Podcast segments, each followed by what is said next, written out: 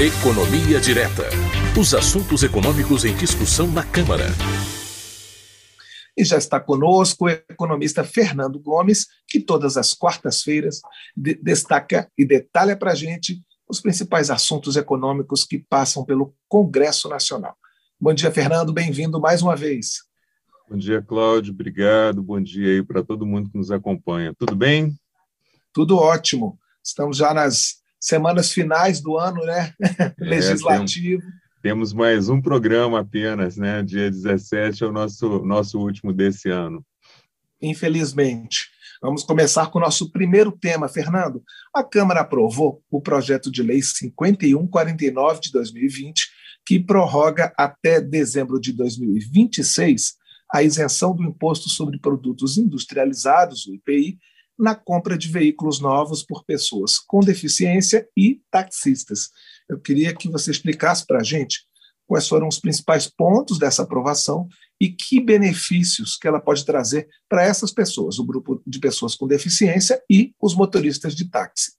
É, pois é, Cláudio, é isso mesmo. Né? O projeto aprovado ele prorroga por mais cinco anos, né, até o final de 2026, essa isenção do IPI, aí, Imposto sobre Produtos Industrializados, para as pessoas com deficiência e para os taxistas, para que eles possam comprar os veículos novos dentro de determinadas condições, né, tendo aí uma redução de preço, já que o preço final do veículo passará a não ter mais a incidência do IPI. Vamos lá, então, para os principais pontos que foram aprovados aqui na Câmara. O primeiro deles é que o texto aprovado ele amplia o valor máximo do carro que pode ser comprado dentro dessas condições. Antes esse limite era de 140 mil reais e agora passou para 200 mil reais, mas mantendo o limite aí de cilindradas em 2.0. Então o beneficiário ele, ele pode gastar até 200 mil com o carro sem pagar IPI, mas não pode, por exemplo, comprar um carro que tem uma cilindrada superior à, à motorização de 2.0. A medida, Cláudia, ela pode gerar uma economia para os beneficiários entre 7% e 13% do valor do carro, dependendo aí da motorização e de qual combustível ele usa. Então, um carro 2.0, por exemplo, que usa como combustível a gasolina, é o que vai ter o IPI mais elevado, 13%. Já um carro 1.0, com a motorização menor e que é híbrido, que roda com álcool e gasolina, o IPI é de 7%. Então, aí há um desincentivo ao uso da gasolina. É, outro ponto importante é a questão dos acessórios. Né? A maioria dos carros tem um preço básico e esse preço ele vai subindo à medida que você coloca mais acessórios no carro.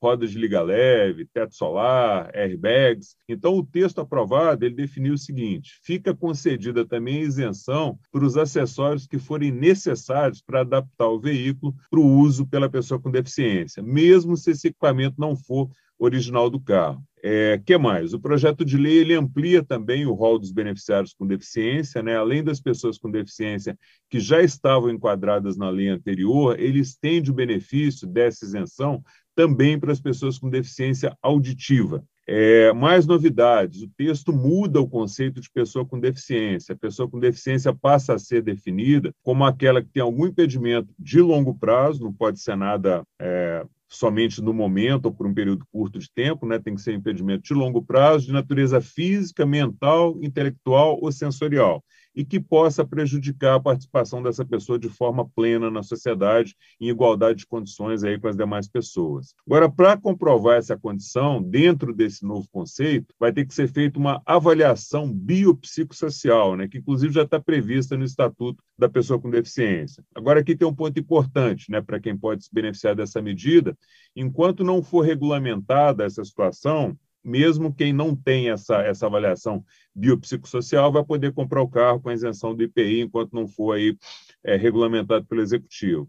É, a aprovação dessa medida ela foi ampla lá no, no plenário, Cláudio. Só teve uh, algumas observações, algumas ponderações que o Partido Novo fez que são interessantes. Né? Eles argumentaram que a isenção do IPI é, dessa forma não seria mais correta, porque ela vai beneficiar pessoas com alto poder aquisitivo, que, embora tenham a deficiência, mas têm uma situação financeira que permitiria a eles comprar o veículo sem o desconto. Né? Então, os representantes do Novo argumentaram que esse projeto, para ele ser mais adequado, mais eficiente, ele tinha que ser direcionado às pessoas com deficiência, mas de baixa renda. E o projeto também tratou de outro assunto, além da isenção do IPI, né? que pegou uma carona ali, e tratou também de PIS, PASEP e COFINS na comercialização de produtos químicos, farmacêuticos e hospitalares. Então, é, esses produtos não vão ter mais a isenção do IPI. É, então, quando o projeto virar lei, vai voltar a incidir a cobrança do PIS e da COFINS sobre esses produtos, mas com aquela, aquele prazo de carência de 90 dias que tem que ter para essas cobranças aí tributárias. Esses foram os principais pontos, Cláudio, relembrando que o texto ainda vai para o Senado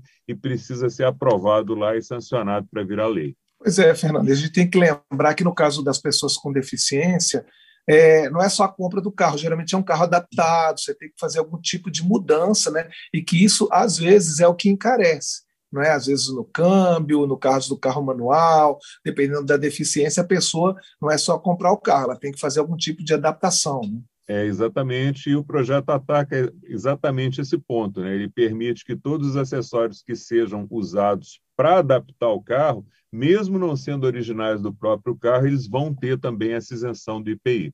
Certo. Só uma dúvida, no caso, é, ele só beneficia os motoristas de táxi, né? Porque de uns tempos para cá a gente tem outra realidade que são os motoristas de aplicativo, mas esses ainda não estão beneficiados nessa, nessa lei, não é isso? Não, não, somente os motoristas de táxi. Teve uma medida é, importante aqui aprovada de, de, concessão de garantias aí para os taxistas. Eu não sei se ela já, se a gente já comentou ela aqui no programa, mas é uma medida bem, bem interessante também. A gente pode até abordar ela em uma outra oportunidade com seguro contra acidente, com um pagamento aí de um percentual de salário se o sujeito ficar parado porque pegou Covid. Então, tem, tem vários benefícios para essa categoria, mas não especificamente para a compra da moto né, que eles usam no transporte.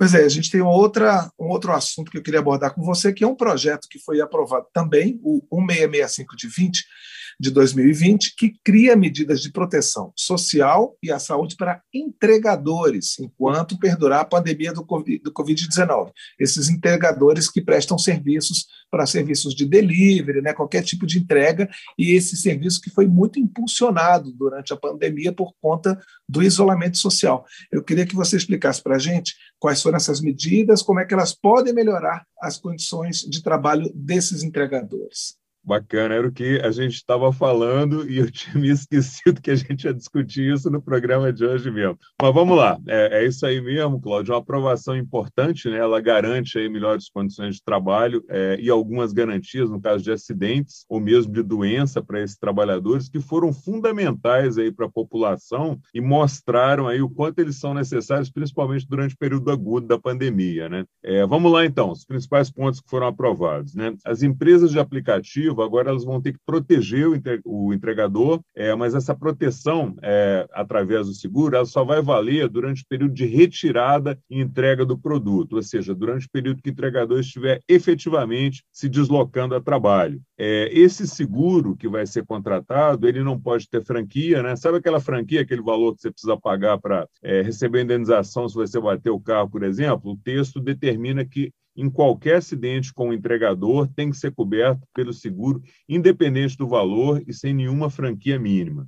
É, esse seguro ele vai cobrir acidentes pessoais, invalidez né, permanente temporária e morte. É, a responsabilidade pela, pelo pagamento de seguro, caso o entregador trabalhe para mais de um aplicativo, ele vai ser da seguradora contratada pela empresa para a qual o entregador estiver trabalhando no momento em que ele sofreu o acidente. É, outro ponto importante é que, além de contratar o seguro, as empresas vão ter que pagar uma ajuda financeira para os entregadores, que a gente comentou antes, que tiverem que deixar de trabalhar porque pegaram a Covid.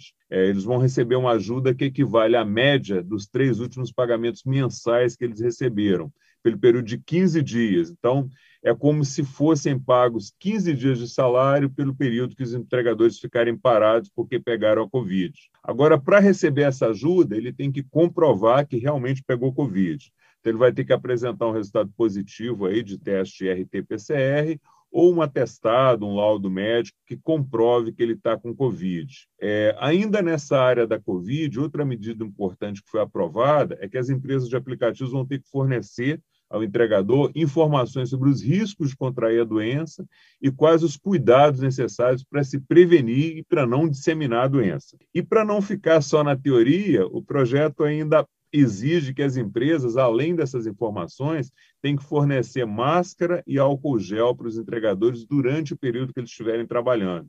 É, tem outro ponto importante nesse projeto, Cláudio, que atende a uma reclamação que sempre ocorria dos entregadores, que é quando eles são dispensados ou excluídos do aplicativo sem muita explicação de por que isso aconteceu. Agora, o contrato com a empresa ele tem que ter de forma muito clara, com todas as letras, quais são os casos em que pode haver bloqueio, suspensão ou exclusão do entregador pela plataforma. O projeto estabeleceu um prazo para as plataformas comunicarem para os entregadores que eles foram dispensados ou excluídos. A empresa tem que comunicar ao entregador com antecedência mínima de três dias por que, que houve o bloqueio, a suspensão, a exclusão dele da plataforma e com as razões, né? mas preservando aí a segurança e a privacidade de quem fez a compra quando houver, por exemplo, um caso de denúncia. Né? É, essa regra só não vale se houver uma infração penal clara prevista na, na, na, legislação. Aí ele vai ser dispensado diretamente sem a necessidade desse aviso prévio, das explicações. Se a empresa não cumprir as regras, Cláudio, que são, estão sendo estabelecidas aqui, ela vai receber uma primeira advertência né, no primeiro descumprimento e, a partir da segunda vez, multa administrativa de 5 mil reais por cada infração que ela cometer. Lembrando também que as medidas aprovadas na Câmara ainda precisam passar pelo Senado e, sendo aprovadas lá,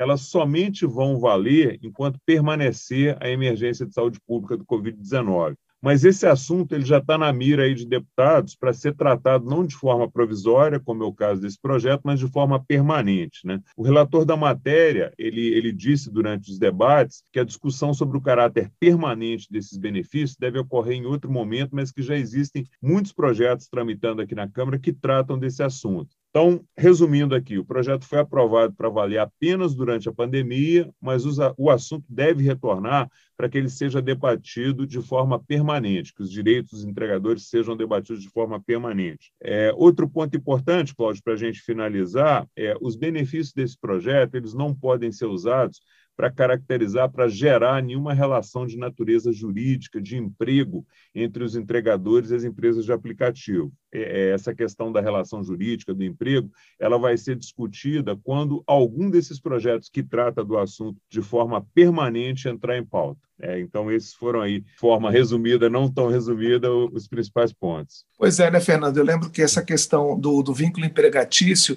foi um temor das empresas durante a discussão desse projeto, né? Que a garantia desses direitos é, estabelecesse um vínculo diferente do que existe hoje, né?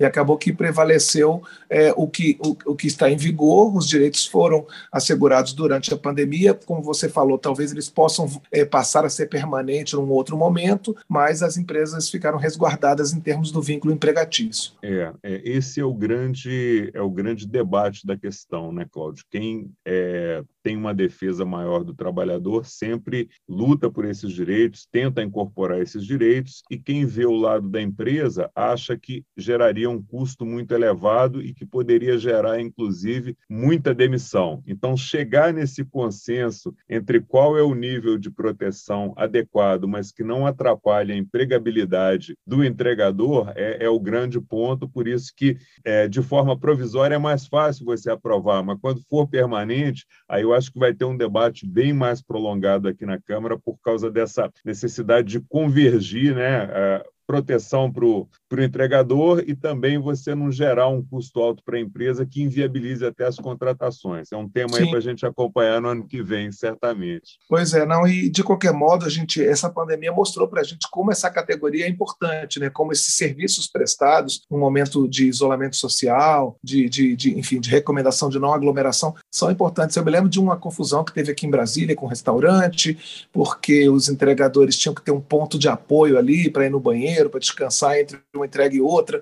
e aí teve um entreveiro lá entre, entre a gerência do, do restaurante e esses entregadores. Então, assim, apesar de ser um, uma categoria necessária, ainda tem condições de trabalho que podem ser melhoradas. Né? Com certeza, Cláudio. Se a gente considera o atual momento, que a gente está com a gasolina a mais de R$ reais e que os entregadores continuam recebendo o mesmo valor fixo que recebiam no início da pandemia, você vê que a condição deles realmente está ficando precarizada em função do aumento de custos, sem o repasse, às vezes, da remuneração. Ok, Fernando, olha, muito obrigado mais uma vez pela sua participação aqui no painel eletrônico. Eu espero você semana que vem para o nosso a sua última participação do ano. Eu que agradeço, Cláudio. Obrigado aqui por estar aqui comigo, obrigado por debater esses assuntos aqui. Um grande abraço para você e um grande abraço aí para todo mundo que nos acompanha. Um abraço e bom resto de semana para você. Obrigado para você também.